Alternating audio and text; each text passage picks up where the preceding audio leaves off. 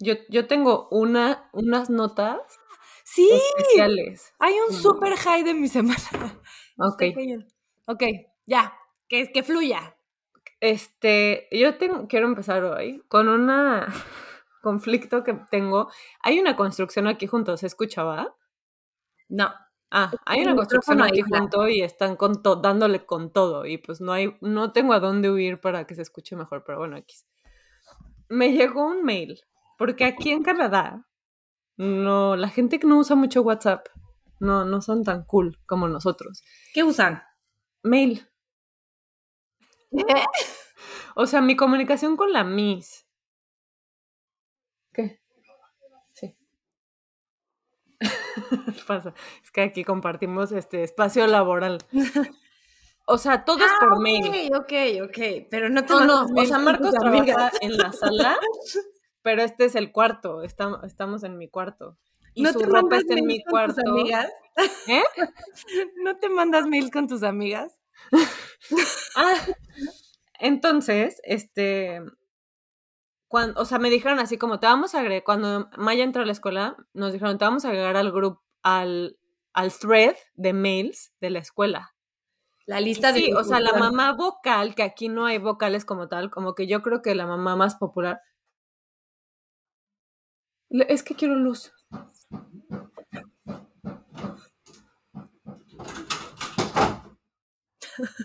La, la mamá vocal, este, te manda un mail y como que hace, cuando necesita escribir algo, como que manda una cadenita de mails. Todo es por mail. Me parece muy bien porque el mail nunca lo checo, entonces como que no tengo el grupo del chat de la Escuela de México, era así como todo el tiempo estaban escribiendo cosas y como que te satura un poco. Sí, sí, sí. Creo que está bien, pero entonces, nuestro o sea, nos, no conozco a las mamás, la verdad no soy, bien lo sabemos aquí, la, la mariposita social, no me interesa. Hay una, un niño que quiere mucho a Maya, que, la- o sea, como que está enamorado de Maya, entonces como que yo soy muy amable con su mamá, porque digo, güey, es que la ve con unos ojos de amor que me derrito.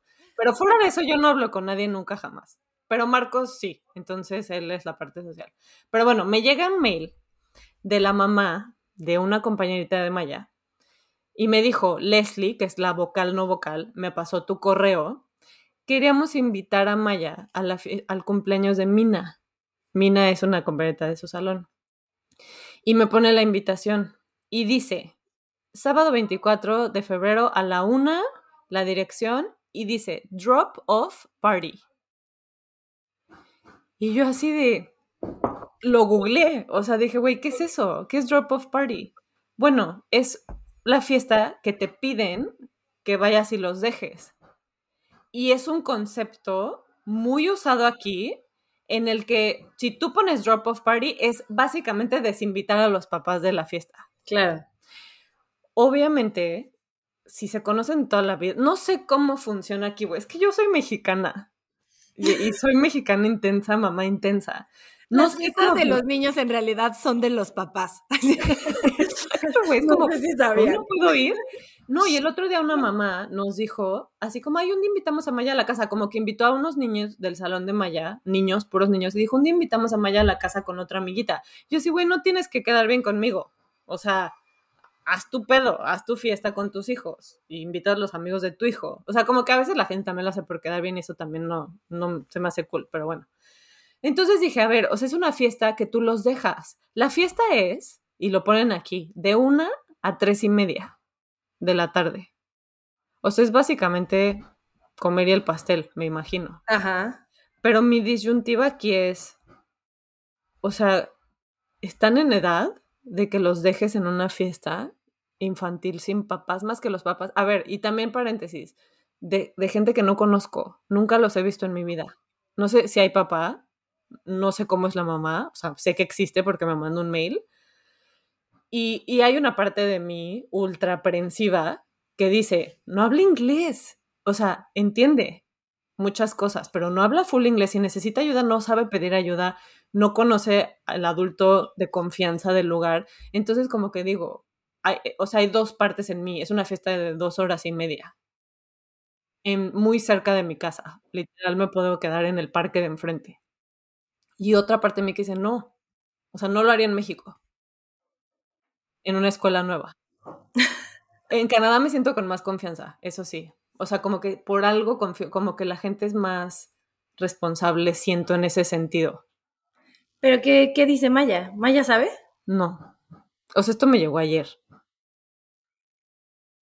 Mm. Es que Maya, entiendo perfecto tu parte, entiendo perfecto los dos lados, pero creo que en este caso la que tendría que decidir es Maya. ¿Quieres ir? O sea, para empezar, ¿no? Antes de que tú te conflictúes. ¿Quieres, No. ¿Tú quieres ir? Sí, no. No, ya te salvaste. sí, le explicas cómo va a ser. es que mira, Maya me va a decir que sí. O sea, conozco a mi hija, güey. Obviamente va a querer una fiesta, obviamente. Y obviamente tiene todo el derecho de querer ir a la fiesta. Lo que yo como mamá, y no sé si te pasa a ti, es que pensamos en todos los escenarios posibles. Maya está pensando en su cerebro de seis años, de nuevos seis años, de la voy a pasar bomba, va a haber pastel, fiesta, amigos, es como un recreo. Yo estoy pensando en, no está su Miss, que es su persona en la escuela, está este adulto, que, está, estos adultos que no sé cuántos van a estar, que no conoce, y si necesito, o sea, como que yo estoy pensando en los escenarios de si necesito ayuda, me puedo comunicar, puedo pedir ayuda. O sea, como que yo estaba tratando de dar una forma de estar como disponible si me necesita. ¿Me explicó? Que ya entiendo por qué a los niños les dan celular a los pinches ocho años. Pero como que digo, en, en, en otra situación no habría pedo. Pero en esta que ya no se sabe comunicar y no sabe pedir ayuda, ese es mi conflicto. Como que yo estoy pensando en todos los escenarios que podrían pasar en dos horas y media de fiesta. ¿Y no crees que es una gran oportunidad para ver qué pasa? Sí, y O como sea, yo siento experimento. que es una gran oportunidad para ver qué pasa, ¿no? O sea, como, o sea, sí le puedes decir, dar una estrategia de decirle, a ver, ella es la mamá, tú hablas con la mamá y le dices, si me necesita, ella te va a decir, mom, mommy, mamá, o sea, va a entender, y porfa me hablan y yo voy a estar acá fuera en el parque por cualquier cosa. No te va a hablar. Exacto. Como que mi, mi miedo es como, no ¿Que me preocupan los niños, no me preocupa, es una casa que es segura, me preocupa que no conozco a los adultos con los que estoy dejando a mi hija. Yo no sé si está el tío, el, ya sabes, porque vino al cumpleaños de la sobrina, o sea, yo desconfío mucho de los adultos. Que se peleen entre niños me vale, que se caiga y se pegue, la neta, es una niña muy hábil, o sea, como que no me preocupan esas cosas, me preocupa como la interacción con otros adultos. Eso es mi preocupación. Y es, de, o sea, en todos los contextos en los que me imagino a Maya siempre es como, ¿quién es el adulto de confianza? Y cómo sé que ese es el adulto de confianza. Claro. Ese es como mi, mi debate. No sé, o sea, apenas lo, lo, lo empecé a, a ¿Cuándo es la fiesta? Hasta el próximo, próximo fin, o sea, en dos semanas. Entonces, no sé, o sea, así de clases intensivas de inglés a maya, ¿no? No sé, como que estoy un poco resistente a la idea todavía, pero es muy nueva. Y me cuesta, y esta semana me he dado cuenta que me cuesta mucho, yo nunca, nunca voy a decir sí primero. Yo, no, mi cerebro no funciona así. En todo, ¿eh? O sea, el otro día Marcos me dijo, vamos al tal restaurante, y yo, hasta allá, ya sabes, así fue así como, no, como que yo me tardo mucho en procesar mis, mis ideas. Entonces cuando la digo es porque yo ya la llevo pensando mucho tiempo. Entonces cuando alguien más llega y me propone algo, a mí me toma tiempo procesarlo, es como muy Claro. invasivo. Entonces como que digo, no puedo tomar una decisión. Ahorita es no. Hoy es no. No sé más adelante y platicándolo con Marcos y con Maya y, y ellos básicamente van a convencerme. Lo cool es que la casa de esta niña está enfrente de la biblioteca donde me la vivo. Entonces dije, pues, Ah. la dejo y me voy a la biblioteca y estoy literal a un minuto. ¿Y Marcos qué dice? No Obvio sabe, es que literal el mail Ah. me llegó a mí porque a la parte él se siente muy ofendido de que está muy excluido de la cadena de mails. Le dije- y siempre le reenvío todo, pero este me llegó ayer en la noche. Y, y me dice, es que a mí no me llega nada, a mí nadie, la Miss no me avisa, no sé qué. Yo así, no, pues es que como que agarran a la mamá, que también no creo que esté bien, también creo que es algo cultural muy raro, que los papás solitos los quitamos Los quitamos, sí. del- de la conversación. Entonces, Marcos, yo creo que Marcos es más abierto en ese sentido de sí, que vaya. Oye, aquí al revés, Luis también está como en la lista de difusión y le llegan las cosas y me las reenvía. Y te Y yo por él. Yo también estoy, Luis, no me las reenvíes, por favor, qué desesperación, ya sabes. Avísame, confírmame de recibido. Sí. Yo así de mandándole un WhatsApp a la de la escuela, así de no podrán sacar a mi esposo Sí. de... No puedo sacar- es muy, es muy intenso, no, no, no. Sí, me manda así de, para el 14 de febrero, por favor, mandar unos recuerditos, no sé qué, y yo, sí me llegó, Luis. Ajá, ¿Quién sí, crees que los va a hacer? Así, como no se le vayan a olvidar a la señora, ya sabes. Sí, no, Doble. no a confía. doble. Esa- siento que es muy normal. O sea, es muy normal que haya uno que sea el intenso en eso. Y, y Luis y yo pues, somos hermanos, güey. O sea, no hay mucho que, que ver hacia dónde. Qué risa. Qué cagado. Pero, pero sí, como que ese es mi. Mi conflicto sí es. Siento que si estuviera en México y fueran mamás que conozco, dos o tres, Claro. que seguro sí. Seguro sí. Hay mamás que no, ¿eh? O sea, yo sí soy de. Prefiero quedar mal con ella que con mi hija de si algo pasa. ¿Me explico? Claro. Jamás, jamás le daría prioridad a.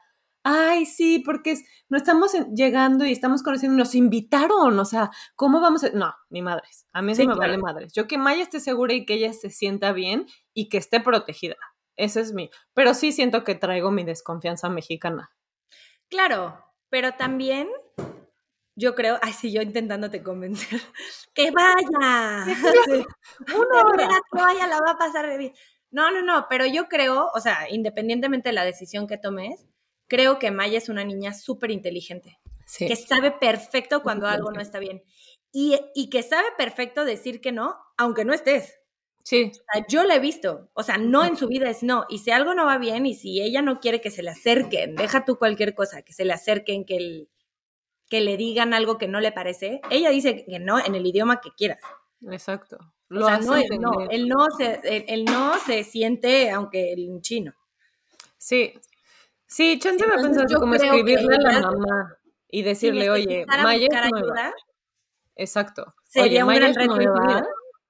este, No, habla bien muy- inglés. no habla bien inglés, tiene muchas ganas de ir, pero es la primera, o sea, como sí, ser muy honesta con la mamá, porque pues de mamás a mamá sí entiendes, o sea, es más, yo no sé si yo me aventaría a esta edad, porque son cinco años, seis, están cumpliendo seis, si yo me aventaría a cuidar a diez chamacos en mi casa. Siento que es una responsabilidad gigante. No sé si yo lo haría. Yo primero lo pensé de ese lado, ¿eh? Exacto. Decir, güey, qué valiente. me encargaron a uno. Bueno, también tienen dos, o sea, todavía se matan. Pero, pero me encargaron a. Perdón.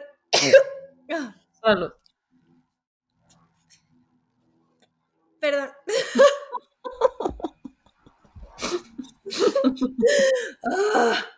No te Lo logré. disculpes por estornudar. logré salir del. Sí, sí, sí. Lo pensé, lo pensé. ¿Por qué te disculpas? Es normal. Pero me, pero me disculpé por intentar estornudar y no estornudar. Por perder su tiempo. Ay, se me fue la idea. Ah, ya me acordé. Me encargaron a, en unos juegos, o sea, en una plaza que hay aquí al lado, pero pues sí es una plaza, o sea, ahí sí se te pierde un niño. Hay un Starbucks al lado.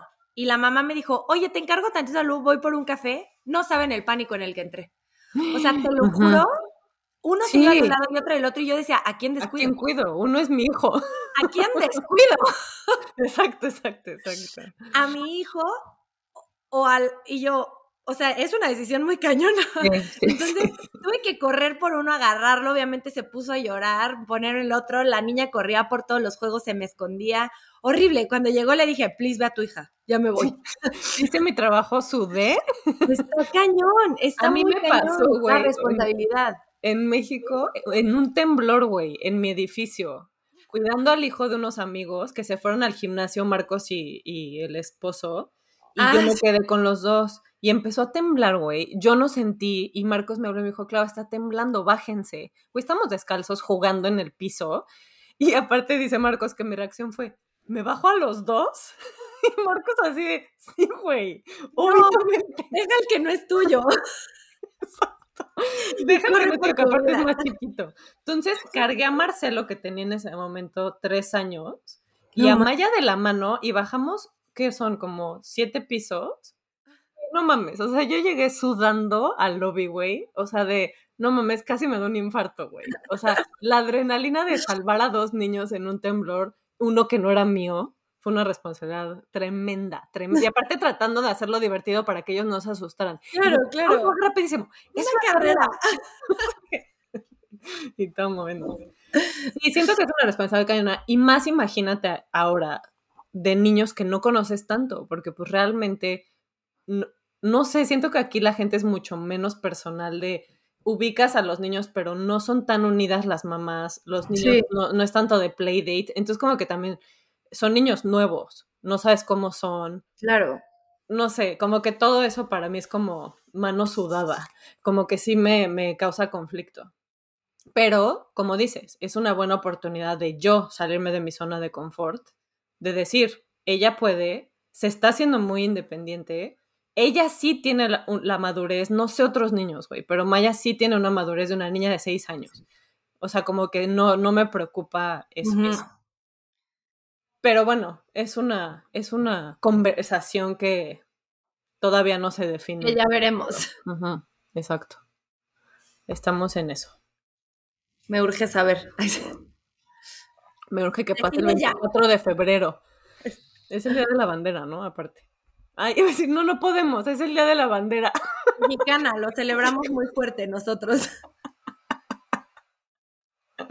Es un día muy especial para nosotros. The Flag Day.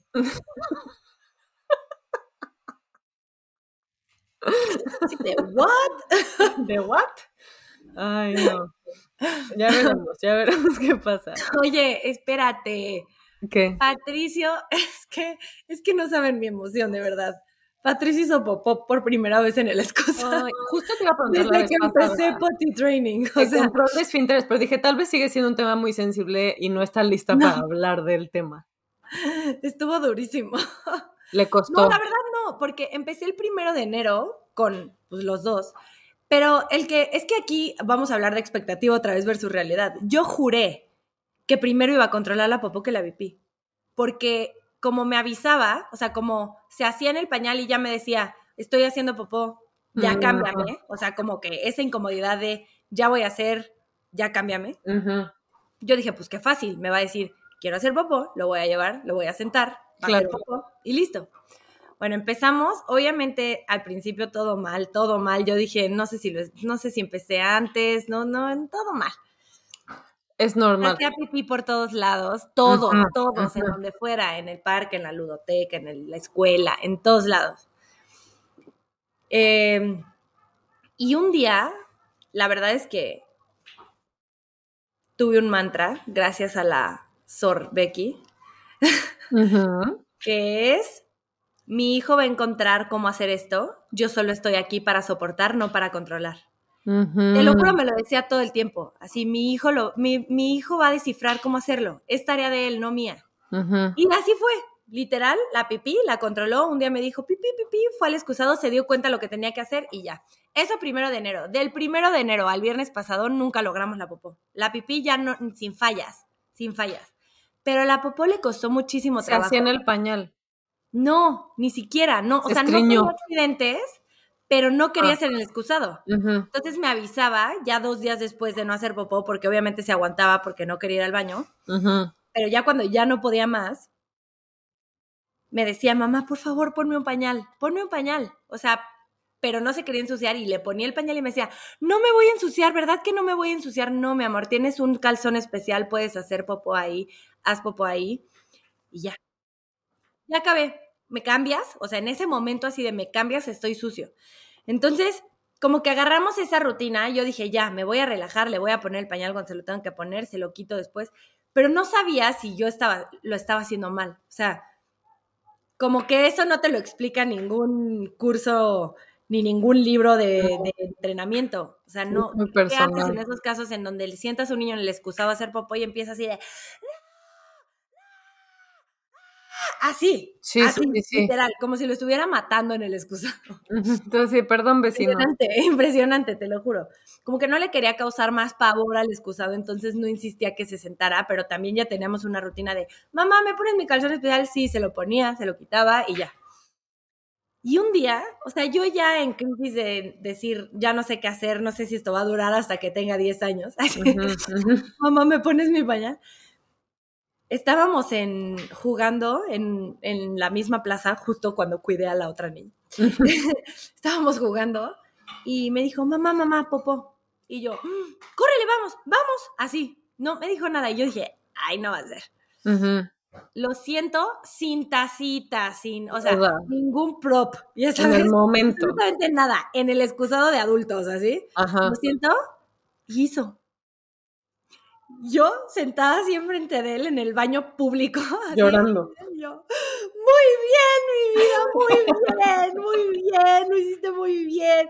Y el otro así, ya vámonos a jugar, mamá. Sí, sí, ya acabé, ¿qué sigue?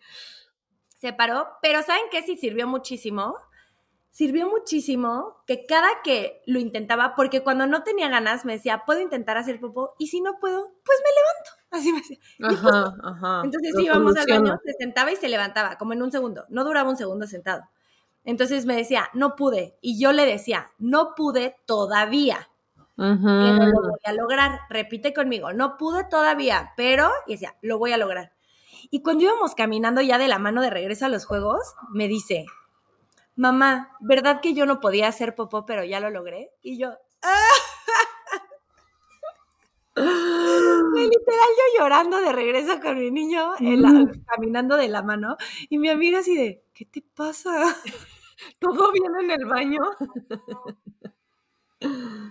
Ay, muy chistoso. Ya, desde ese momento lo logramos. No hubo vuelta atrás, ya tenemos el control de esfínteres dominado y yo estoy rayada. Siento que es literal, o sea, es cuando tú te relajas, ellos saben qué hacer.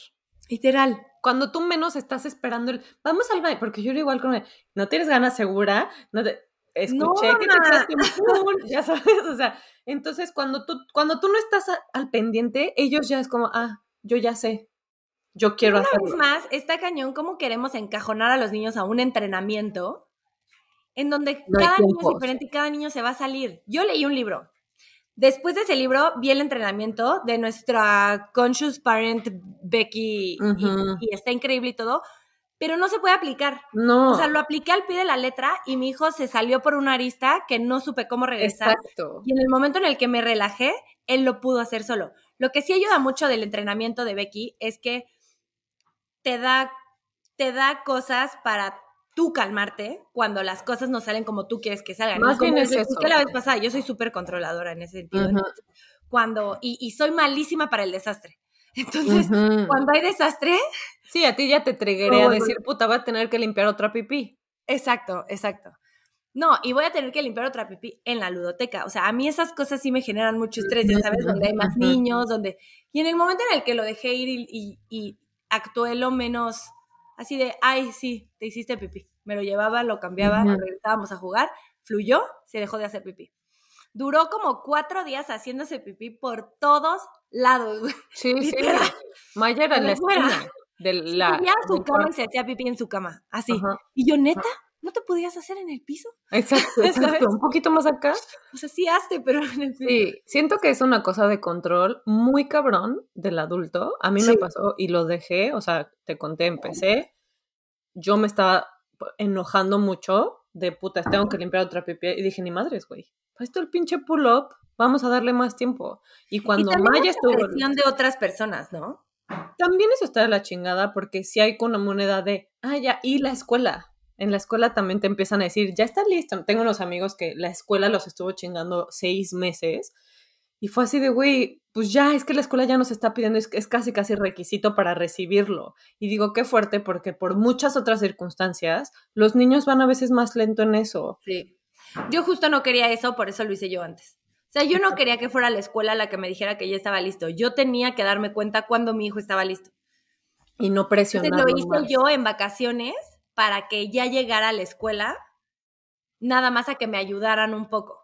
Y otra cosa que te voy a decir, o sea, el control de esfínteres es un periodo largo de tiempo. Va a haber una fiesta infantil que se va a hacer pipí. Aunque ya lo tenga dominado día y noche escuela, un día en el juego se le va a olvidar, va a haber accidentes. Maya tuvo chingo, por eso te piden cambio de ropa en la escuela. O sea, sabes como que es, la gente quiere que sea algo de las vacaciones y ya lo, lo logramos. O seis No, meses. hombre, te lo venden de que en tres días. Y no en es tres cierto. días ya- No es cierto. ¿cómo Es más, no sé si es cierto o no, según el niño, pero tú tienes que entrar sabiendo que no sabes cómo va a ir la cosa. Entonces no te generas expectativas. Y la neta, es un periodo que al final cuando lo ves hacia atrás, es un periodo muy chiquito de tu vida. Nada más que en ese momento se te hace eterno porque ya no quieres estar lavando calzones, güey. Sí, sí es, sí es. Pero sí es el control de los papás. Y creo que el control de esfínteres es una gran oportunidad de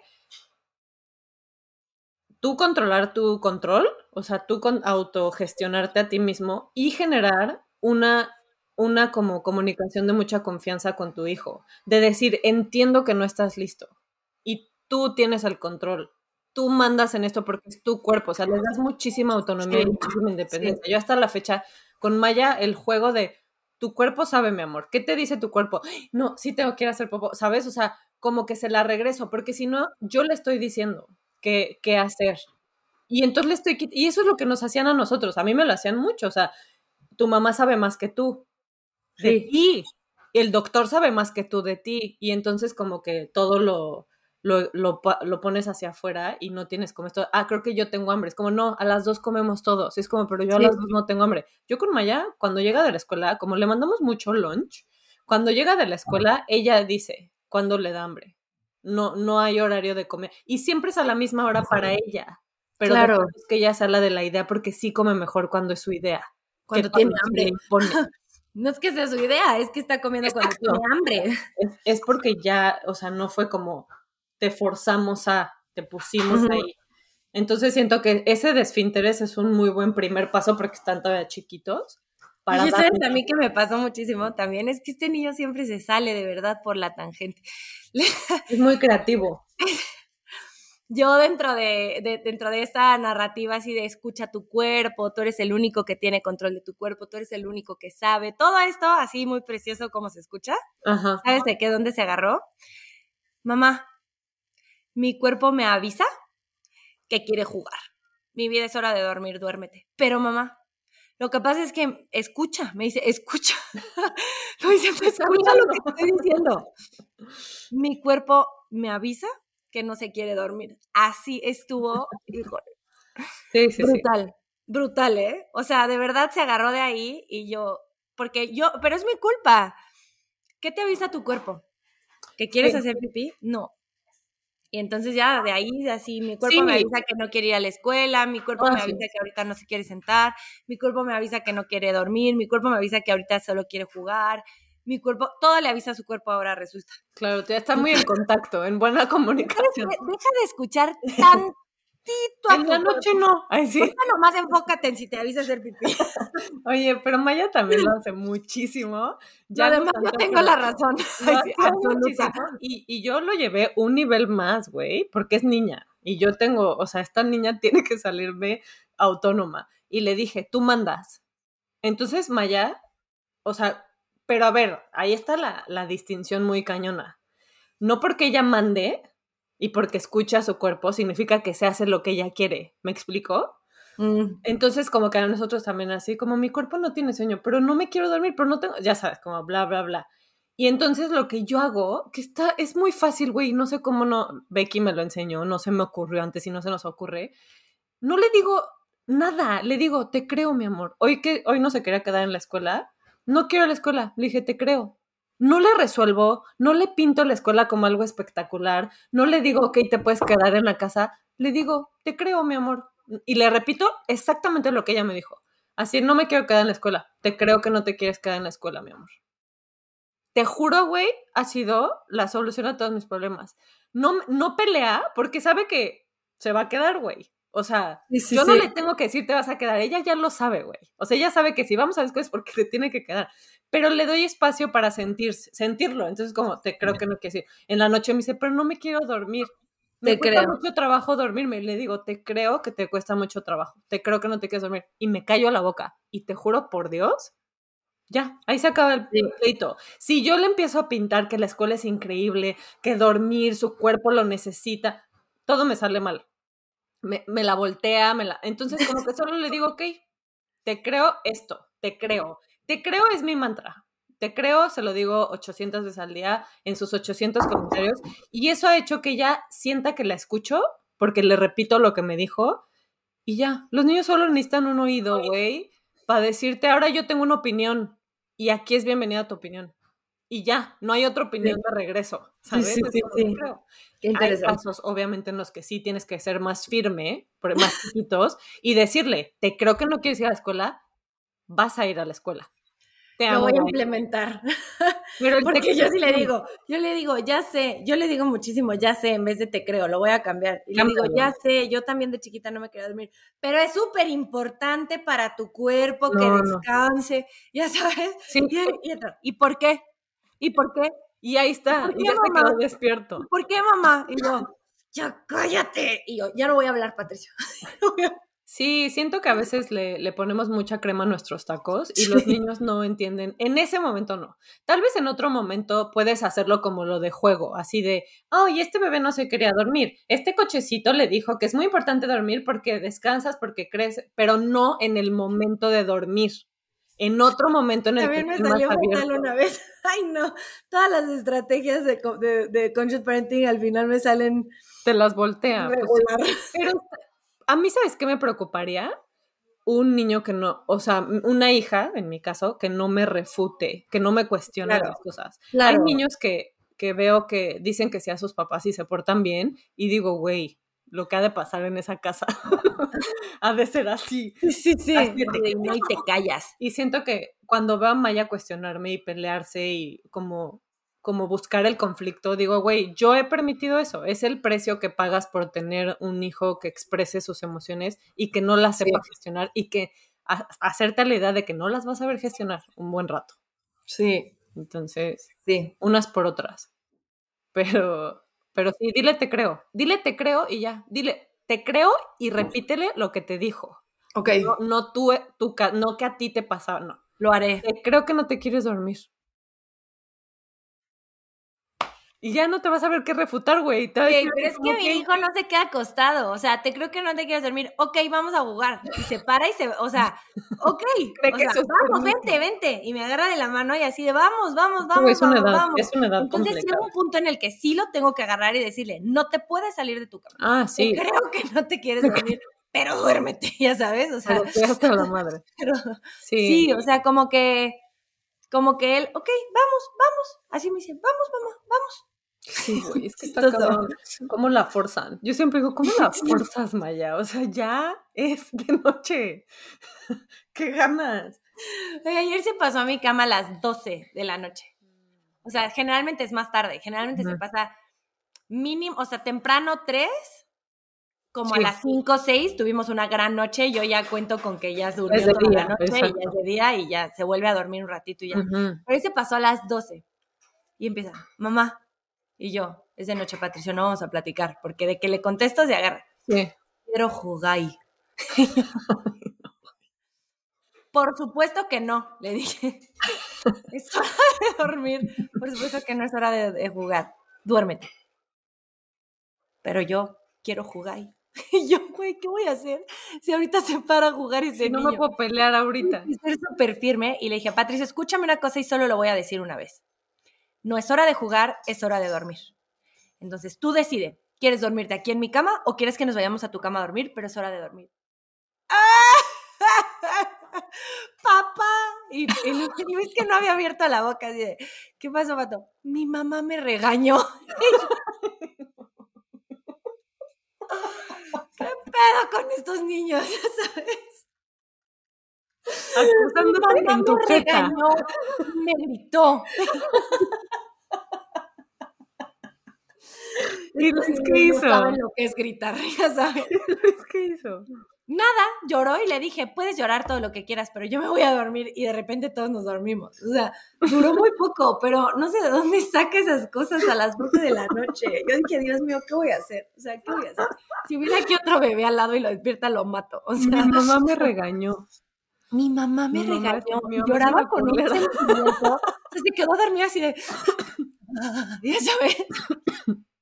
Maya dice, me habló muy fuerte o me habló muy serio. Me dice, mi papu me habló muy serio. la misa habla muy seria. y yo sí, es muy seria la misa. Pero qué cagado cómo te acusan en tu jeta, güey. Qué cagado. Me encanta. Me encanta que lo ingeniosos que son. Sí, mamá, me Diciendo, bueno, chance este sí quiere jugar conmigo. le voy a decir a él. Se murió de la risa. yo también, Maya se pasa a mi cama todas las noches, todas, a veces más temprano y a veces más tarde, pero hay días que sí, como que llega y quiere platicar, güey. Y yo es así de, no, mi amor, o sea, es aquí, claro que puedes venir, pero a dormir, o sea, ni le contesto, porque sí, no, no hay manera. No, le contestas la primera y ya, te vas, como hilo de media. Exacto, yo no. pero qué cagado. Oye, ¿qué más? Tenía una, como un conflicto que he tenido mucho tiempo de cuando Maya era chiquita, o sea, muchos años, la neta, pero también ha influido como mi presencia en las redes sociales, o sea, cómo me presento yo al mundo de las redes sociales. Estaba viendo como todo el peligro que hay de subir fotos de tus hijos más sin ropa, pornografía infantil. De hecho, México es el número uno en consumo de pornografía infantil y en creación de pornografía infantil. Número uno junto con Tailandia. Y como que estaba diciendo, como que yo me he vuelto, a partir de toda la experiencia mía personal, de no compartir. Primero que nada, cuando me empecé a maltripear por eso de que se roban tus fotos y las fotos de tus hijos, dejé, puse mi cuenta privada. Y después de que puse mi cuenta privada, quité este, a muchísimas personas que dije, a ver, ¿quién genuinamente quiere ver a Maya? Porque hay gente que sí estoy 100% segura que les encanta vernos nuestras aventuras y ver a Maya crecer y me gusta compartirlo, pero ¿quién genuinamente es alguien que yo quiero que vea? contenido de mi hija. Entonces borré a la mitad de mi Instagram, lo volví privado. Tengo una cuenta pública de libros y tengo una cuenta privada donde subo cosas mías y de mi familia. Y como que también me volví muy intencional de por qué quiero compartir este momento. Porque sí, o sea, como no solamente subirlo y ya, sino que ser un poco más intencional, sobre todo compartiendo cosas de mi hija, porque es su privacidad. Mías, pues me vale, chance lo comparto, chance no, pero soy un adulto que vale madres. Pero Maya como que empezó cuando estábamos en México a decirme, ¿por qué siempre nos están tomando fotos? Porque en la escuela las mises les toman fotos para subirlo del día de no sé qué y del video de no sé qué. Y como que se empezó a sentir como abrumada de, ¿por qué todo el tiempo hay cámaras? Y entonces como que dije, ¿por qué voy a ser yo también la que siga una cámara más de perseguirla con la, con la cámara? Entonces como que hay momentos en los que veo que si ella está cómoda y quiere que le, o ella me pide la foto o lo que sea, como que darle más libertad, pero también como que siento que yo compartí mucho, muchísimo, güey, la vida de Maya cuando era chiquita. es más, le hicimos una cuenta de Instagram que, que cerré después, pero Maya tenía su propia cuenta de Instagram y subimos tres fotos, güey, pero el plan era hacerle su cuenta.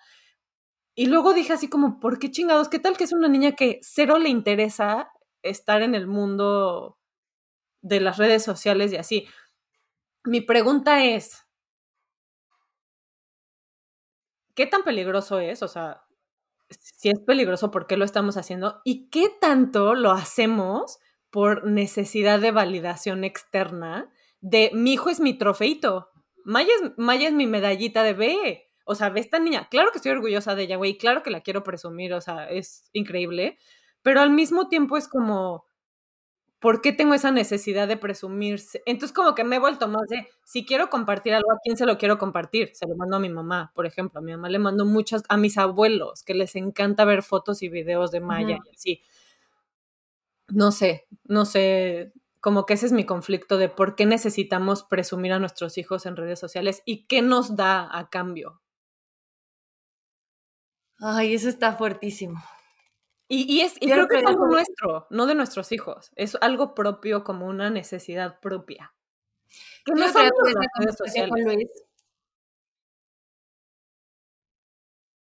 Porque sí hay, ah, o sea, ahorita como que yo al principio de los, no sé, cualquier artista que subía y le ponía una carita a su hijo en la cara, ya sabes, yo decía, ay, qué payasos, ¿por qué no enseñan a sus hijos? mucho, mucho tiempo, o sea, de muchos, ¿no? Yo decía, ¿por qué no nos enseñan? O sea, ¿qué, qué, qué les esconden? si te lo quieren robar, te lo van a robar, no te lo van a robar. Pero no es, no es esa la razón, me puse a investigar. Y la realidad es que la razón es respetar la privacidad de alguien, de una persona que, que no te pertenece. O sea, que tú le diste vida, pero tú no eres dueña de, de, su, de su privacidad. O sea, si quiere o no compartir, todavía no sabes, todavía no tiene el nivel de conciencia para decir. Es más, ni siquiera sabe, ni siquiera entiende que sus fotos ya desde chiquito están en, en ni siquiera sabemos dónde. Exacto. Porque están en todos lados. O sea, no solo están en Instagram. Tú cuando le pones agree terms and services de Instagram, das permiso de que, de que esté donde sea. Su propiedad. O sea, y así de todo lo demás, ¿no? Entonces, digo, y lo dice alguien que ha subido fotos de su hijo ¿eh? muchas veces. Por otro lado, creo que Luis volteó a ver, o sea, yo así de hay que borrar todo, borra todas las cosas, de, ya sabes, y Luis me volteó a ver con cara de Val. Somos uno en siete billones. Somos uno en siete billones. Tranquila, te siguen 800 personas. O sea, esas personas lo hacen porque son súper famosos y, y lo siguen un millón y medio de personas. En realidad es que a ti te ve nadie y la verdad la gente que te ve es la gente que te quiere. Entonces igual hice una depuración de mis cuentas de la gente que me sigue y ya subo fotos tranquilamente. Ahora, la pregunta que tú haces eh, es muy interesante. ¿Por quién lo haces? Creo que sí, gran parte es por ti. O sea, eh, demostrarle al mundo, no al mundo, pero a la gente que conoces y a la gente que te sigue. No lo veo como un trofeo, pero sí un poco esa parte que tanto te entusiasma de estar con tu hijo, de ser mamá y de compartir todo lo que hace. Antes, y yo leí algo muy interesante de eso, es que éramos seres eh, hace mucho tiempo que los hombres se iban a casar y las mujeres se quedaban en comunidad con los hijos, eran, los criaban en comunidad. Sí, la mamá era la mamá, pero todo el mundo estaba viendo, o sea, todas las mamás y todos los hijos de los demás estaban viendo cómo tu hijo se desarrollaba, se envolvía, interactuaba con los demás. Ahora que somos seres un poco más solitarios y vivimos en familias eh, nucleares, donde generalmente hay dos hermanos, a lo mucho tres en esta ahora, y, y, papá y mamá, y el papá se va o la mamá se va y solo está con uno de los dos, tenemos esa necesidad de enseñar y de demostrar el desarrollo de nuestros hijos de una forma antropológica, ni siquiera de una forma de presumir. A lo mejor lo podemos ver desde el lado más simple y banal, que es presumir, y también lo podemos ver desde el otro lado de, es muy importante para mí que las, demás, que las personas que me quieren, o sea, mi mamá, mis abuelos o las, y mis amigos, vean lo que Patricio logra, lo que Patricio ha alcanzado y lo feliz que soy con él y cómo soy yo de mamá. Porque ahora pues ya no se ve. Y esta, esta conversación la tuve cuando yo vivía en Mazatlán y la verdad es que sí estaba muy sola. Y era muy padre que la gente viera crecer a Patricio y las cosas que yo subía de Patricio y me dijeran cómo ha crecido, qué increíble, este, como esta validación que todo el mundo necesita, por un lado, y por otro lado, una forma de comunicar, una forma de enseñar y de no mandarle la foto a todo el planeta, sino que en una sola aplicación la pueden ver muchas personas. Pero muchas veces me he cuestionado, así en las noches, una foto que subo que digo, ¿por qué subí eso? ¿Cuál es la necesidad? Y la borro, así, la borro, como que me da, no, no, no, no, y lo borro. Sí, sí, sí. ¿Ya sabes? No sé si tendríamos que llegar al extremo, o sea, ¿cuál es el justo medio en este caso, no? O sea, ¿cuál, yo creo que lo justo para un niño es real, no subas no subas contenido de tu hijo, tú no tienes permiso de eso. Solo que tu mamá no tienes permiso. O sea, en un sentido muy estricto, es elimínalo todo y el día que él tenga decisión de, y poder de decisión y conciencia de decir, yo quiero que mi foto esté ahí, que la suba él. Que también es una, un arma de dos filos, porque a mí lo que me pasó siendo tanto de tomarle fotos a Maya es que a ella no, o sea, cuando es mi teléfono y soy yo, es, o sea, le gusta que le tome fotos y hasta me dice así, mami, tómale foto a esto, algo que hizo y así, como que para ella es una forma de guardarlo y de tenerlo. Muchas cosas de México las tenemos en foto porque eran especiales para ella y no nos las pudimos traer. Pero una cosa es tenerlo y otra cosa es compartirlo. Exacto. O sea, es, muy diferente. Es como que yo eso es lo que hago. O sea, de ahorita, por ejemplo, de estos casi tres meses que llevamos aquí, no mames, güey, o sea, cada árbol para mí es como, güey, o sea, foto, o sea, para mí hay muchas cosas muy especiales que han pasado de la escuela de Maya, de, de, mi escuela, o sea, como todo lo, y lo tengo, como que para mí es súper importante tener esos recuerdos, güey, porque yo no tengo la mejor memoria del mundo y las fotos son una forma para mí de regresar claro. a ese momento.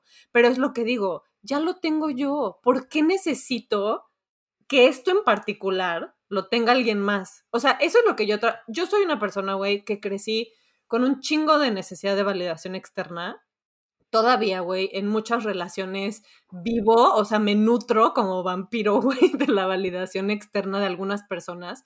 Entonces, como que he estado tratando de hacer este ejercicio en las áreas que puedo, que tengo más como control. Y las redes sociales para mí siempre han sido como, como una cosa muy como tóxica de decir, aquí es donde puedo decir a la mierda. En esta relación no, porque estoy casada y tengo que trabajar mi validación externa con mi esposo, ¿me explico?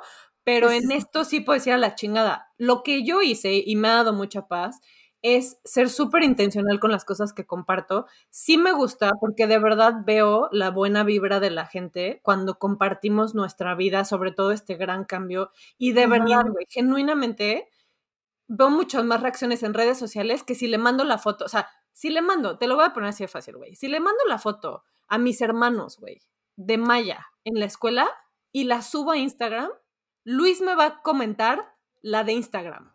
No me va sí. a comentar la de WhatsApp. Por alguna razón, güey, somos más sí, sociales sí, en las redes sociales, güey, que nuestros grupos familiares, etcétera. Entonces, como que entiendo que es una forma muy fácil de saber lo que está pasando con todos. Yo en lo personal no me meto mucho a mi cuenta personal. Es, me, me, la paso en la de libros porque es el contenido que me gusta consumir de Instagram. No tengo Instagram en mi teléfono, lo tengo en mi iPad porque me quitaba muchísimo tiempo muy pendejo y soy muy intencional con mi tiempo ahora. Entonces, como que digo, sí me gusta compartir porque sé que hay gente que le importa genuinamente y que es la única forma en que se van a enterar de cómo estamos, porque no hablo en directo con ellos, o sea, ya sabes, la tía de no sé dónde, la tía de Marcos que me sigue, que vive en Los Ángeles, bla, bla, bla.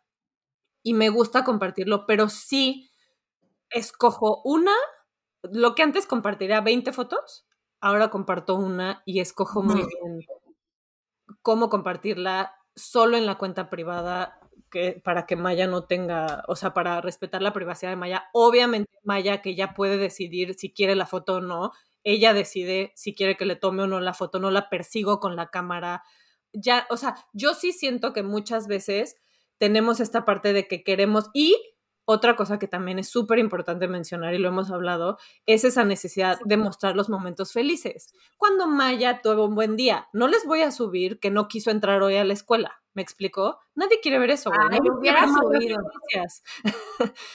o sea, y, tam y tampoco la voy a perseguir con la cámara cuando está haciendo, ¿sabes? O sea, como que también siento que lo que está muy mal bueno, porque, y muy normalizado, no mal, normalizado, es que estamos acostumbrados a subir la boda, el festejo, el, la graduación, el día feliz. Y no es cierto, nuestra vida no es así. Entonces, como que para mí sí es un tema como de mentira, o sea, me siento engañada, digo así de, no sé si así es tu vida, pero la mía no es así. No, la conclusión aquí es la vida de las personas en las redes sociales no es su vida. O sea, eso es lo que tenemos que entender y a lo que tenemos que educar a los niños. O sea, tienen Exacto. que entender que aunque yo subo una foto llorando, esa no es mi vida. O sea, inclusive el otro lado, no tendría por qué ser así. Si yo subo puras fotos llorando, no significa que mi vida es un suplicio y para tristeza. Nada más me estoy grabando cuando estoy llorando. Igual de la otra forma. Eso es lo que tenemos que entender en realidad, porque esto va a crecer y esto va a aumentar. Esa es la realidad. Yo no sé qué va a pasar cuando tu hijos tenga mi edad. Exacto. Entonces, eso es en lo que tenemos que educarnos primero y después educar a nuestros hijos, a decir, tú lo que ves no es la realidad. No es la realidad ni de un lado ni del otro lado.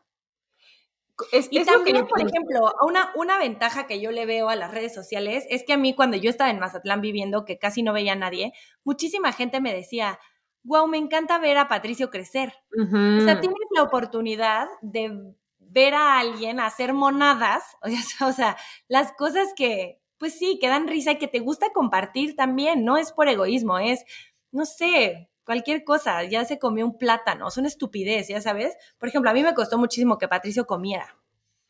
Como que estaba muy aferrado al pecho y todavía le pecho una, un mes más, o sea, a mí me dijeron a, desde los cuatro así de que probaditas y yo, no manches, no quiere nada. A los seis me esforcé cañón, no quería, me aventaba todo, entonces como que expectativa otra vez versus realidad, fatal. Me esperé, entonces cuando comió fue súper emocionante para mí, quería que todo el mundo lo viera y yo estaba sola con él. ¿Cuál es mi forma de recordarlo y de, y, y, y primero de recordarlo porque tengo el video ahí y eso está muy padre, o sea, poder tener eso. A mí me gustaría verme de chiquita. A Patricia le encanta verse. O sea, a mí me gustaría verme más en el día a día con mi mamá de chiquita. Claro, y no, pero a ti.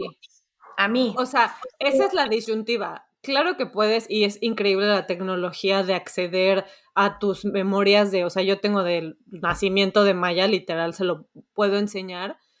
Y la otra es que de eso a subirlo. Ajá. ¿Y dónde? ¿Dónde lo comparto? ¿A ti te gustaría? Esa es lo la pregunta que yo me hago mucho también.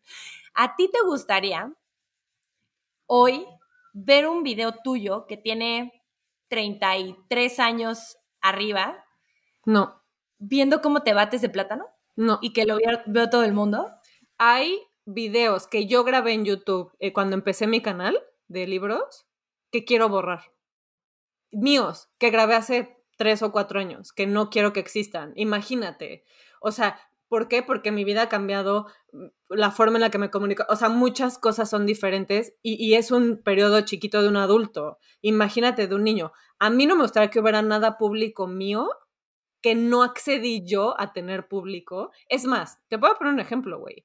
Hay gente que ha subido fotos mías que que no me preguntaron si podían subirlas, porque fue de buen pedo, así de ahí subí la foto de Feliz sí, cumpleaños, Clau, lo que sea, y, y me o sea, no me ofendo, no pasa nada, me da igual, pero sí siento mi privacidad un, un poco invadida de, yo no quería esa foto ahí, yo no la tenía, ¿sabes? O sea, como que siento que es un, es un terreno muy tricky, como no hay reglas, la gente puede hacer lo que quiera, güey. Entonces igual puedes subir una foto y la gente te puede cancelar por subir esa foto. Igual puedes subir una foto de tu hijo haciendo berrinche y asumen que esa es tu vida. O sea, sabes, como que es tan general y tan poco regulado que siento que es un terreno que tenemos que, cuidar mucho más de lo que lo estamos cuidando y que, que le estamos enseñando a nuestros hijos también de las redes sociales.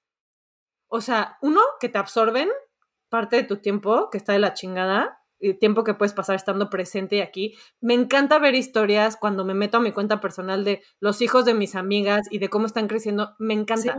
Pero no estoy ahí también. Yo estoy, mi vida es ahorita aquí en este momento. Y a mí lo que me quitan las redes sociales es tiempo de estar presente, porque estoy en otro lado. Estoy en otro contexto donde no estoy en realidad. Ese es mi conflicto en general con la Presencia, ausencia. Exacto, exacto. Entonces, yo lo que quiero es que Maya sea muy intencional, güey, porque ella va a tener acceso a las redes sociales mucho más chica de lo que nosotros, con mucho más riesgo de lo que nosotros, y si ve que sus papás se la viven en pinche Instagram y TikTok, ella va a decir, eso es lo, lo normal, eso es lo que yo voy a hacer, pero ella va a estar en, ¿sabes? O sea, como como pensar en todo el contexto y no solamente en la gratificación inmediata de que abro mi teléfono y tengo 80 mil cosas que scrollear, porque es súper divertido, güey. A mí me encanta ver contenido y perderme. Pero también digo, ¿lo vale o no lo vale? Y aparte, compartirlo. ¿Lo vale o no lo vale? Te voy a decir algo muy cañón. Yo en cuarto de prepa tenía 16, 17 años. Todavía tenía o sea, apenas tenía mi primer celular, en tercero de secundaria tuve mi primer celular, y en cuarto de prepa tenía el celular más cañón porque tenía el juego de Snake más cañón. O sea, sigo hablando de blanco y negro, este... Mensaje de texto. Mensaje de texto, llamada, Snake. La viborita se... No queremos decir marcas, Nokia. no quiero decir marcas, pero ahora Nokia. Después tuve, ay, qué oso.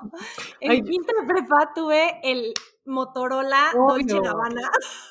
El planito. Morado. El mío era rosa, güey. que ya te sentías muy pro porque lo abrías para contestar y cuando colgabas. Sí, sí, era una tecnología. de prepa. Te estoy hablando que en sexto de prepa hubo la primer BlackBerry. Blanco y negro, scrolling, no había internet, no había nada más que Vivi, el, no me acuerdo, Vivi Chat, que podías hablar con todos gratis. Entonces ya no tenías que ponerle tiempo aire. wow. Qué vergüenza. Un gran paso fue ese. O sea, te estoy diciendo, mi, yo soy novia de Luis, fui novia de Luis en 2010. Yo tenía una BlackBerry. De hecho, me rompí el nombre por su culpa. Porque él tenía la BlackBerry más pro y yo por no tirarla, miren. Te tiraste a ti. Escogiste la BlackBerry. bueno, Luis y yo nos conocimos en una época en donde no había likes, no había nada, no había nada de eso. Simplemente, bueno, había likes en Facebook, pero era, en tu compu. Y era en la compu, te tenías que meter a la compu, había una compu para toda la familia en mi casa. y ya. El otro día platicando, o sea, Luis todavía tiene amigos, Luis y yo somos amigos de los mismos amigos del mismo tiempo, hablando como ligan. Y es que no hay forma de ligar ahorita si no es a través de una red social. Te lo juro, está muy cañón como ya, o sea, deja tú las aplicaciones estas Bumble, Tinder y así que existen. Todo es virtual. Un amigo mío que se va a casar apenas, que conoció a su novia hace 3, 4 años, se conocieron por un like en Instagram. Los likes sí son una forma de comunicarte. Antes yo tenía mil discusiones de este tipo así de, es que le, ¿por qué le pusiste like? Ya sabes, o sea, como, ¿por qué haces es Un, es un, no, ya es una forma de comunicarte, ya es una de forma más fácil de decirle a una niña me gustas, porque antes te tenías que parar enfrente de una niña y decirle me gustas. ¿Qué Ahora nada más le pones un doble tap y ya ves si le escribes o si pega. Ajá. Exacto, entonces es más fácil, pero también es menos personal. Sí y es, me están diciendo 500 personas que les gustó, a quién voy a escoger y cómo la voy a escoger. Por la forma en la que se ve, por la vida que pinta en la red social. Entonces imagínate lo que nos esperan nuestros hijos. ¿Quién es? O sea, ¿quién es en realidad? No la conoces. Yo si alguien se mete a mi Instagram, no me conoce. ¿Me explico? o sea, no me puede solo conocer ahí. O sea, está cañón. Pero como dices, o sea, si es el futuro. Creo que aunque nos resistamos, es lo que va a pasar. Yo ahora que entré a la escuela, descubrí algo, güey, que yo no sabía que existía. No sé si tú sabes que se llama ChatGPT.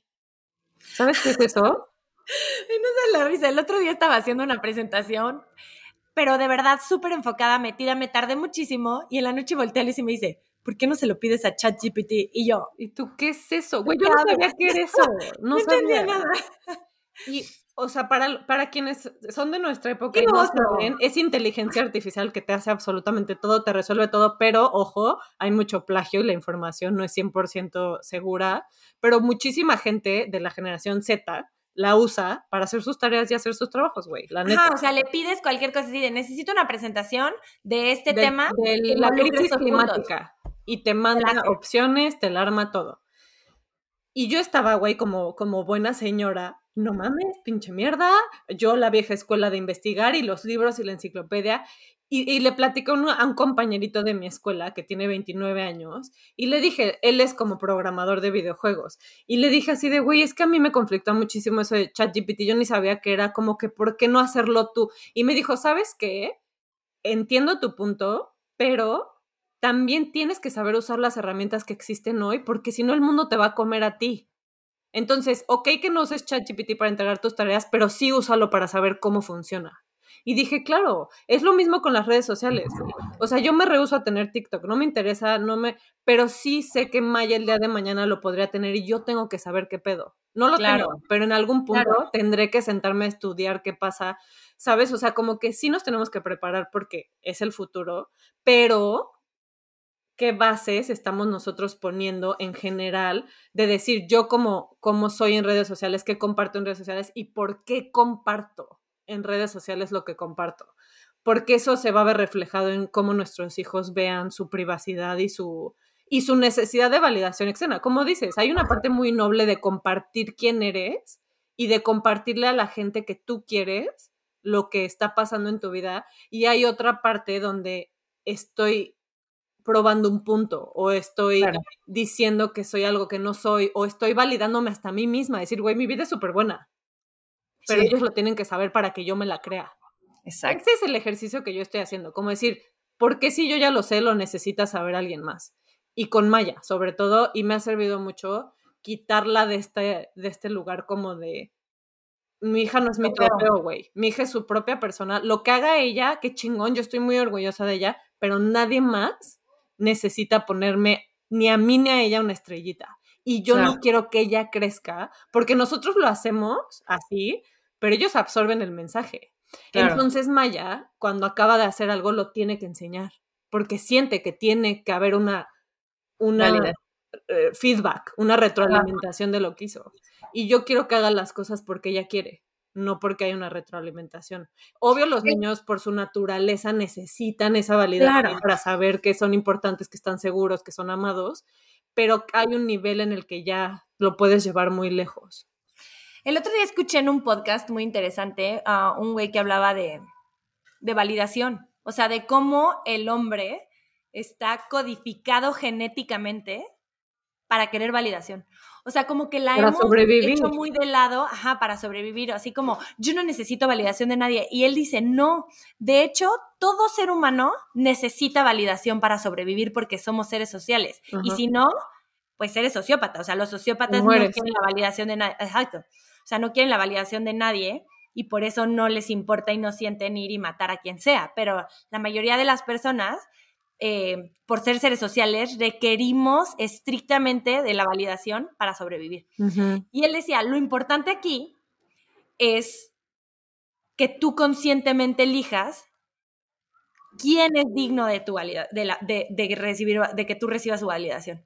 O sea, si tú recibes validación de las personas que importan, de las personas que quieres, no de las personas a las que tú les quieres demostrar algo para recibir o no validación, incluso a veces ni recibir validación y traumarte por eso. Entonces tienes que tener un grupo selecto de personas dignas de otorgarte su validación. Y que tengan la información suficiente de ti, de quién eres tú. Que te validen por las razones correctas. Exacto, exacto. y por la parte que muestras. Exacto. Entonces, si tú me preguntas, yo busco validación de mi familia, claro, claro que busco validación de mi mamá, de mi papá, pero, pero antes buscaba la validación de otras personas que hoy de verdad digo, qué estúpido. Sí, como que tienes que pasar por eso y, luego decir, ah, no, como que ya no aplica. Pero siento que todos pasamos por eso y en un mundo con tanta comunicación es normal que se te olvide que es como los likes, ¿no? Así de cuántos likes tuvo esta. A mí me pasa mucho, YouTube me mide según las views de mis videos.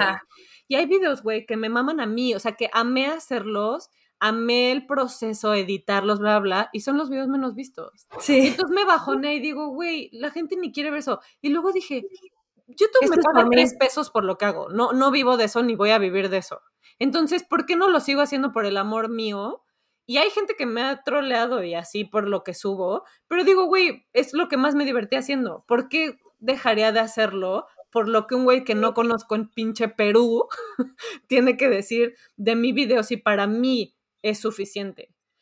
Creo que la validación familiar es tricky porque yo que soy una persona que mucho tiempo necesité validación, tengo, tuve o estoy aprendiendo a separar validación y amor entonces, como un poco más que de... muy de la mano. No, y, y como presentarme al mundo como soy, y si viene la validación chingón, y si no viene, no estoy apegada a eso, porque yo necesito no tu mi propia, Exacto. O sea, no cambiar quién eres, no, no tener ciertas características para ser validada. Ese es mi conflicto, como la familia, el esposo, los hijos. Eso es validación, porque eso es lo que te enseñaron a que tienes que ser. Para mí la validación son otras cosas, otros ideas y sé que la gente que me ama lo entiende y lo va...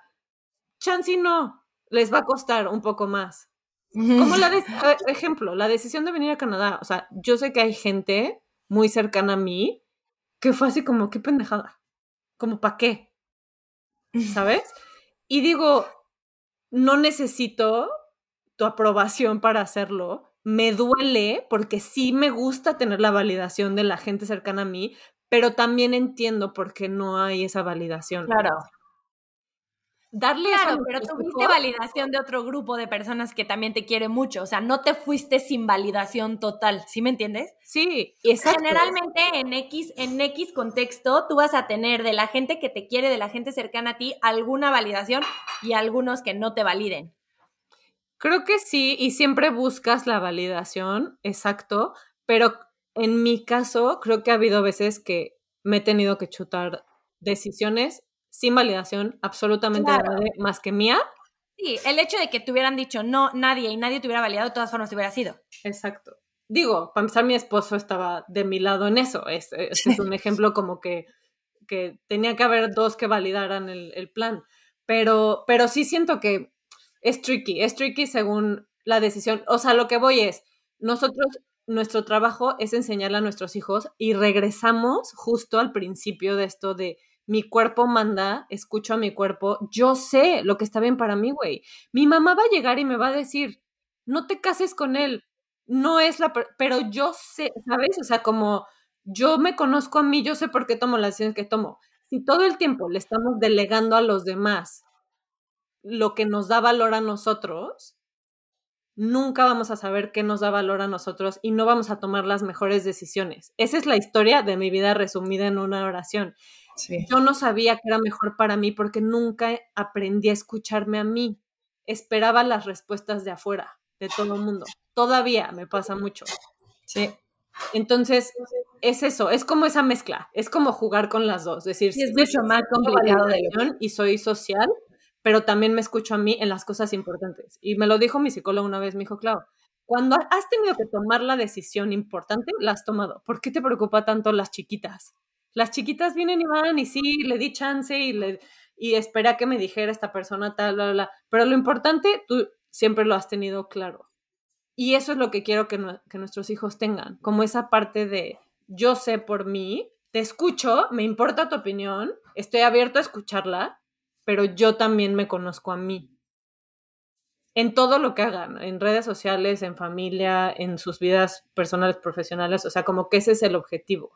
Como más, este, más reflexión, más preguntarte las cosas y no solo hacerlas a lo güey. Yo ya no subo una historia nada más a lo güey porque pasé por ahí. Hay, hay un poco más de cuestionamiento atrás y a mí me fue conciencia que dice, qué hueva, yo subo todo y me encanta y me subo haciendo ejercicio y me subo tomándome mi café de estar chingón, güey. Para mí es importante ser más selectiva con mi reflexión. Y para Maya es respetar su privacidad. ¿Tú crees que de grande Maya y Pato tengan un podcast que diga que los validamos demasiado? Sí. Mi mamá me validó, me validó mucho y me dejó validarme a mí mismo. Y me causó muchísimos problemas. Vivo confundido. Vivo validado. Seguro sí. Seguro sí. Se va a llamar validadas pero infelices de todas formas, güey. No. Oye, vamos a highs y a lows de la semana. ¿Cuál fue tu high? No, de high definitivamente la popó. La popó. La popó. La, primera popó de la semana. No saben, o sea, de verdad fue, o sea, nunca me imaginé emocionarme tanto. Pero vi en su cara, vi en sus ojos el accomplishment. El accomplishment, o sea, el logro y dije, esto es lo que esto es lo que teníamos que lograr. o sea, y, y él lo iba a lograr solito. Sí, Sí, estuvo increíble, de verdad. Fue en el lugar que menos me lo esperé, en el momento en el que menos me lo esperé. O sea, me cayó de fiesta sorpresa y no todavía. De verdad. O sea, yo feliz, feliz, le hablé a Luis llorando, le, le, marcaba y le marcaba, y Luis así de todo bien, todo bien, y yo es que tengo que hablar contigo. es urgente. Es una popó. Es una popó. De verdad, me emocioné muchísimo. O sea, fue un gran logro y creo que fue un logro, o sea, 100, 95% de Patricio, pero creo que mi paciencia valió la pena. y es tu trabajo también. No escuchar a nadie alrededor, porque obviamente muchísimas personas me decían como, ¿y qué? ¿Ya lo lograron? Y yo, sí, pero la popó no, haz esto, haz esto, otro, es muy fácil, no sé qué. Y la verdad es que yo no escuché absolutamente a nadie y dejé que mi hijo lo encontrara solo y me sentí extremadamente feliz. Qué bueno, qué bueno. Está muy chingón. Mi high no sé. Se vale no tener. sí, no, ha sido una semana como muy buena. Como que siento que tuve un momento caminando el otro día del camión a mi casa que dije, ya, ya llegué. a Canadá. o sea, como que fueron meses de. Ya es mi hogar, ya me siento en Ahorita digo, güey, me siento cómoda, me siento bien, siento que fue la decisión correcta, como que me la cuestioné mucho cuando empezamos así, güey, que aquí estaba feliz en México, ya sabes, a como que te entran muchos conflictos y caminé y dije, no, güey, estoy exactamente donde tengo que estar, tiene que ser así, esta es la vida que nos toca vivir y quiero estar, o sea, estoy feliz, estoy al 100 y como que ha sido una semana como muy fluida, como de, sí, sí, o sea, como de todo ya está bien y todo puede cambiar. Siempre que lo dices cambia, pero no sé, como que he estado mucho mejor que otras. Y otra cosa que me que también me ayudó a sentirme muy tranquila es como estaba como en esta presión extraña de la que escribí en mi en mi blog de del fin de semana de lo de tener más hijos o no, como que a mí me tenía tenía esta pregunta muy muy presionante de Marcos quiere comprar una bici eléctrica, güey. Yo no sé si vamos a tener más hijos o no. Así estamos. o sea, esas son las preguntas que nos hacemos. Y le dije, ¿sabes qué? No quiero preguntarme si quiero tener más hijos o no ahorita porque no quiero tener más hijos ahorita. Y en el momento en el que yo solita dije, no quiero tener más hijos ahorita, dije, güey, ya, entonces mi vida ya está armada. O sea, todo lo demás está en control. Compra tu bici. Sí, exacto. Como que todo lo demás está muy bien porque todo fluye demasiado bien, o sea, como que literal el hijo era el tope en este momento. Entonces, en el momento en el que dije, la neta ahorita para nada está como en, opción, como que me relajé. Y, ejemplo, se lo conté a mi mamá, porque necesitaba que alguien más que no fuera mi esposo, que está de acuerdo conmigo, este, me dijera así como, como que te mida las aguas de tu decisión. Y mi mamá fue así como, claro, Clau, o sea, es un momento que tienes mil cosas, bla, bla. obviamente está, está muy bien que, estés tan segura de que no es un buen momento. Y como que fue así de, ok, ya tuve mi dosis de validación externa por mi decisión tan grande y eso me hizo sentirme ultra, ultra relajada. Ultra high. Esa fue mi high, mi high no high. La verdad yo estoy intentando pensar en low de esta semana, pero no tuve un low low. No low. No low. ¿No low? YOLO. YOLO. ¿Tú? ¿Tuviste low? Tuve un low como. Siento que mi. Volviendo a lo mismo de ser mamá otra vez. Creo que mi razón por la que estaba un poco presionándome a ser mamá es porque ya veo a mi hija muy grande. Y me está costando. Digo, güey, veo las fotos de cuando era más chiquita y digo, esta niña ya es una niña hecha va a entrar a primaria, güey. O sea, entonces la veo crecer y al mismo tiempo que me da mucho gusto verla tan Me da mucha nostalgia. Tan grande. O sea, hay una parte de mí que está en el duelo de que nunca más, ella, deja tú otros hijos, ella nunca más va a ser la bebita que cargué cuando, ¿sabes? Entonces como que todo el tiempo... No querías que nadie cargara. Exacto, exacto, que solo yo podía cargar. Y como que siento que es un duelo constante ver a nuestros hijos crecer. De, es un duelo de alegría que agradezco infinitamente que esté creciendo y que esté sana y que esté feliz y wow, y al mismo tiempo es bien fuerte decir... Muy cañón. Y cada vez va a ser más cabrón, güey. Oye, pero si eso cuenta como low, a mí me pasó exactamente lo mismo. Nació la bebé de mi mejor amiga. Ah, claro, claro. Vi una foto, o sea, la vi a ella, hablé con ella por video, por video, porque con su bebé. Con su bebé aquí y te lo juro que se, o sea, se me llenaban los ojos de emoción por ella, o sea, de decir, qué delicia, todo eso que la gente disfrútalo, te juro, duran una semana así, o sea, yo le decía a Pau, te lo juro, tu bebé así te dura una semana, te lo juro, te lo juro. sueltes. me acuerdo cuando la gente me decía eso y yo decía, oye, chill, sí lo estoy disfrutando. Y ahorita que veo a Patricio crecer tanto y decir tantas cosas y y estamos viendo si ya entra a la escuela formal, o sea, como que ya sé, no tiene seis años, pero va a cumplir tres y verdad es un niño. Ya no va a ser al baño, para mí lo del baño fue ya, bye, ya, o sea, ya no se ve un bebé con pompotas caminando, ya, tiene que así larguito y listo que trepa y ya, y me dice mamá quiero ir al baño. eso, eso, está cabrón. Entonces sí me dio muchísima nostalgia, al grado que ya había dormido a Patricio cuando, cuando después de, hablé con Paula como una hora. Y Patricio llevaba dormido como media, o sea, una hora y media después de haberlo dormido, me metí a su cuarto, me acosté en su cama, obviamente estaba súbito, me acosté en su cama y lloré, así, lo abracé y lloré. De, no low, o sea, no lo conté como low porque fue de emoción, o sea, en parte fue de emoción de decir, qué cañón cómo has crecido, no crees que es claro, estás, perfecto No quieres que se quede bebé para siempre, pero todo el tiempo estás consciente de que nunca más ese bebé va a ser bebé. ese bebé tuyo. Es algo nuevo, es impresionante. Sí, es muy cañón como vivir en este estado de pérdida. Todo el tiempo Imagínate lo que me dijo. Regresa mi mamá. Ese es un muy high de la semana, espero. Ah, claro, después de meses. llegó hoy, o sea, puede ser el high de la siguiente semana. ok.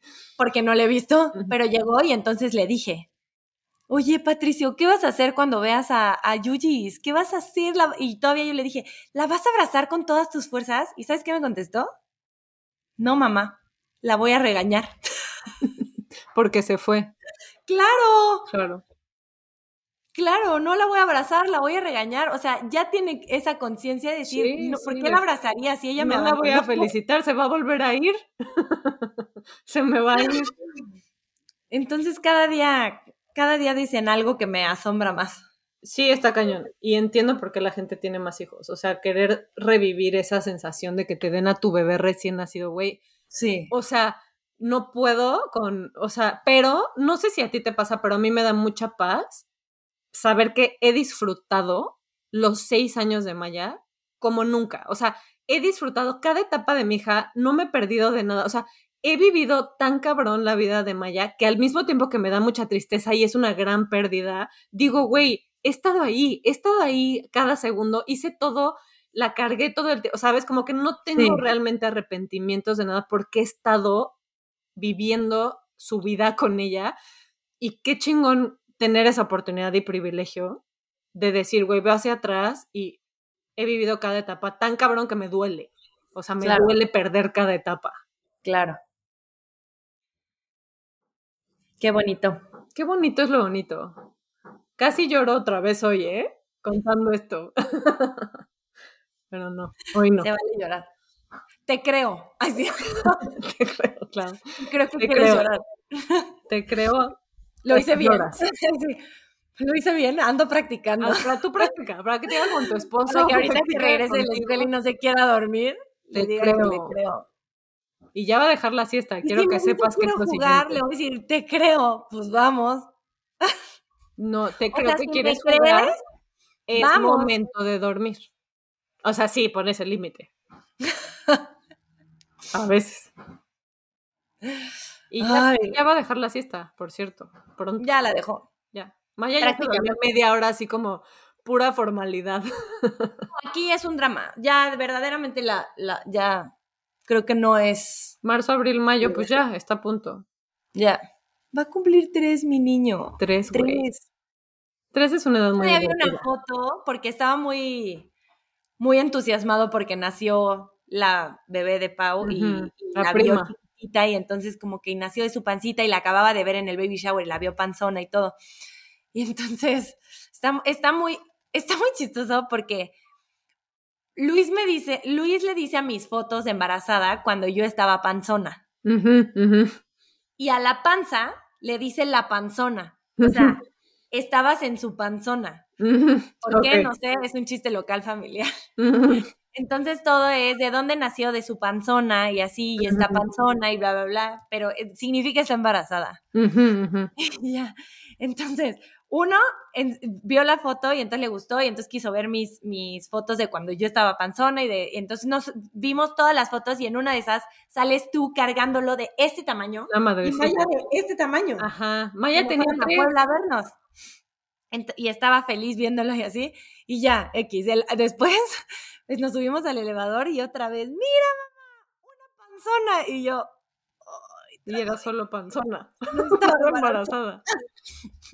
Maya un día le preguntó a un señor en el elevador, ¿tú estás embarazado? que tenía panza. Fue cuando te dimos la noticia de, de... Ah, sí, de Patricia. Ay, no, qué risa, de verdad, cómo me hace pasar osas. Güey, qué cagado que va a conocer a su prima hija de Pau a los tres y Maya lo conoció a los tres. O sea, es una edad muy cagada para que todavía no entienden el concepto de por qué ya no está en tu panza. ¿Qué pedo? ¿Qué pasó? Sí, sí. Justo, me preguntaba, ¿y dónde está su panzona? Y yo, no es que ya salió, ya se le quitó la panzona. Se queda colgada, mijo. Oye, Maya ya llegó al extremo de que ya puja a sus bebés, tiene dos muñecas. Y me dice, mami, vamos a jugar a que somos esposas, porque ella y yo somos esposas. Y me dice, ya van a ser, ya van a nacer mis gemelas. Y están en su, en su playera, y, y entonces se sienta y abre las piernas y las dobla. ¿Y las- puja? ¡Ah! y yo le ayudo a sacar. Me dice, tú eres la doctora y la mamá, entonces yo soy la doctora, entonces saco a una y yo, ok, señora, está muy bien esta, déjela visto. Y ya le digo, ahora sí, puje para la otra. Y le hace, "Ah", y ya, la sacamos. O sea, ya es muy real el juego de la... Oye, a mí, Patricio Belizo, se me olvidó contarte esto. El otro día estábamos desayunando, solo él y yo, nos fuimos a hacer como un date y fuimos a desayunar Ujú, él y yo. Y entonces estábamos como en una terraza donde había muchas mesas, pero en medio había un espacio porque es la puerta del restaurante en donde entran y Ujú. salen. Entonces yo estaba sentada en una de las mesas que daban cerca a la terracita, o sea, como al espacio. Y entonces era en este tiempo en el que estábamos como empezando a entrenar, o sea, fue en enero, Ujú. de la pipí, la popó y bla, bla, la pipí ya la dominaba, pero la popó no. Entonces yo dije, qué flojera, si le da ganas de hacer popó, le voy a poner un pull-up para ir a desayunar con calma. A gusto. Entonces me dice, mamá, quiero hacer popó. Y yo, ok, haz. Y entonces se va y se para en medio de la terraza, así, en medio del espacio, se agacha, se pone en cuclillas y empieza a pujar, pero no sabe su cara de puje, como Sí, si sí, o estuviera, sea, estoy cagando. o sea, rojo, rojo, rojo, se le salían los ojos y yo decía, Mi vida. Y entonces, to- o sea, pero todo el mundo viendo cómo mi hijo pujaba ahí en medio y yo así, literal, de trágame tierra, volteándome a ver a otro lado. Así y sí es a mío. porras así. La gente viéndome con cara de, señora, lleve a su Lleve a al hijo a baño. ya cagar. sabes". Y Además, Patricio se ve más grande de lo que es, entonces de Sí, verdad hay gente me ha dicho que tiene cuatro, o sea, me han de su ver hijo de primaria. la primaria al. Y cuando acaba me grita, ¡ya acabé! Y yo, Y tú que este restaurante no Me volvemos. agarro de la mano y yo, vamos al baño. Y ya fuimos al baño, le cambié el pull-up y ya nos fuimos. Mi Y yo la cuenta, por favor. Sí, así no vuelvo, gracias. Sí, son, Ay, son niño. pruebas, son pruebas que te pone la vida de mamá. De verdad, había mucha gente, o sea, sí estuvo muy raro de la gente viéndome con cara de señora, porque su hijo está haciendo popoy en medio de la terraza, tiene cinco años. Tiene cinco años. O sea, habla no. perfecto y usa ropa de cuatro, de verdad estaba muy chistoso. Mira, o sea, sí probablemente. veía muy en- raro, hasta yo lo vi raro. hasta yo lo vi y dije, no, sí, ¿Por qué ya escogiste ese lugar? Siento que, En fin. que a todas las mamás nos pasan esos momentos. Obviamente. Otra mamá lo entendió, otras personas probablemente no. Obviamente, y la tarea es verdaderamente no demostrarle a tu hijo que te avergüenza. Esa es la verdadera tarea. Uf, A mí me costó difícil. muchísimo trabajo ahí, o sea, de regreso caminando con él, como que sí le dije, no le dije nada, la verdad ni le, no dije nada, está, chiquito, Ajá, tiene- tenía ajá. dos años y medio, o sea, está chiquito, pero, pero sí, o sea, como que hice Tú reflexión y dije, ¿qué me importa? Nadie me conoce, da igual. Sí, son osos que nosotros bueno nos que ya ponemos. acabaste, mi amor, y ya, lo llevo y lo cambio y ya. Y yo, y yo me Pero repito lo que dice Becky de este momento no define ni a mí como mamá, ni a mi hijo como hijo. Entonces como que Claro. me relajo y digo, güey, sí, estás echándose el berrinche de la vida, güey. Este momento no nos define. Y si eso para alguien más definió cómo somos, es pedo de alguien más, güey. Claro. No es mío. Pero es difícil. Es Es difícil. Es difícil en el momento acordarte de eso. Sí. Después haces conciencia y dices, Sí, dices a huevo. Pero en el momento me quería meter abajo de la mesa. Así No, de, ¿quién es ese obvio. niño que está haciendo popó ahí? Ya Sí, sabes. no, no, no, no. Y cualquier otra persona ni lo hubiera permitido, güey. Tú lo permitiste sí, que pasara el momento en como No, otra yo persona lo me- me de ahí y se lo lleva. Y lo regaña. No, es que Ah, había mil formas de que podría salir muy Sí, mal. claro. No, yo lo dejé. Lo o sea, sí lo dejé, bien. pero sí me dio pena. La verdad, sí me dio pena. Obvio. Pero no lo, no lo shameaste a él. No. Tú pasaste la pena sola. Eso es lo que te toca hacer como mamá. Sí, Pasar los osos tú. En fin. En fin, Vamos a darle fin. vamos a darle fin. Vamos a darle fin. Sí, porque ya va a salir. Es un hijo que recoger. Adiós. Va a venir mi mamá. Adiós. Oh. Emoción total.